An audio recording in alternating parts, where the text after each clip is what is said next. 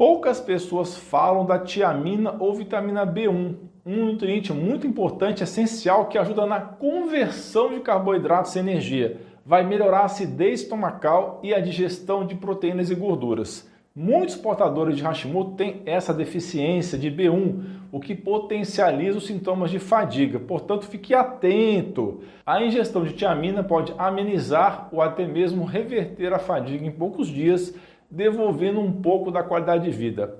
Há relatos de pessoas que conseguiram reverter totalmente a fadiga em 3 a 5 dias somente tomando esse suplemento.